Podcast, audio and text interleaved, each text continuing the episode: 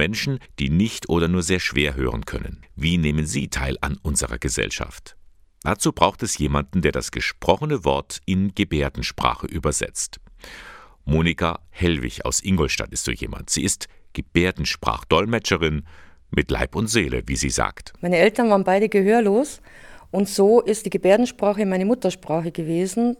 Und irgendwann habe ich es dann zum Beruf gemacht. Überall wird sie hingerufen, um zu übersetzen, zu privaten Feiern oder bei Gericht, und manchmal steht sie da vor großen Herausforderungen. Schwierig ist es, wenn man äh, jemandem beibringen muss, dass er schwerst krank ist, dass er vielleicht sterben muss. Und man kennt ja die Gehörlosen meistens persönlich, weil die Gehörlosenwelt recht klein ist.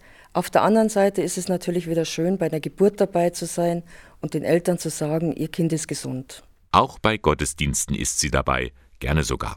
Allerdings, die Kirchensprache ist schon sehr eigen. Ja, also in der kirchlichen Sprache ist halt viel in Latein und für Latein gibt es ja keine deutsche Übersetzung und da tun wir uns Gebärdensprachdolmetscher unwahrscheinlich schwer.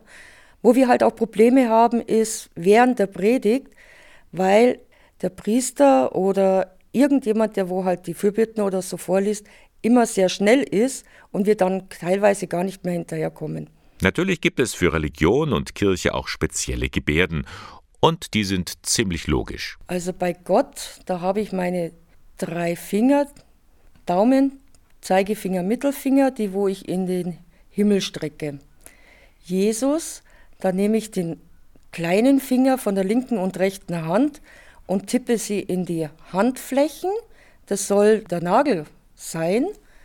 Bei Pfarrer nehmen wir den Kragen.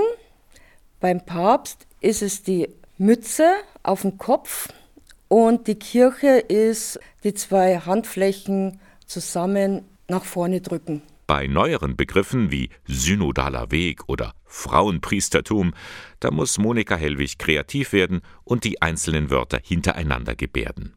Überhaupt ist das mit der Sprache in der Kirche so eine Sache. Manchmal wünscht sie sich etwa bei Predigten eine leichtere Sprache. Das wäre auch von Vorteil für die Hörenden. Es gibt ja doch viele ältere Leute, die diese schwere Sprache gar nicht mehr so richtig aufnehmen können. Und eine leichte Sprache ist für Dolmetscher angenehm, auch für die äh, Hörgeschädigten selber, weil es gibt ja auch äh, Schwerhörige, die sich dann besser in die Predigt hineinfinden können.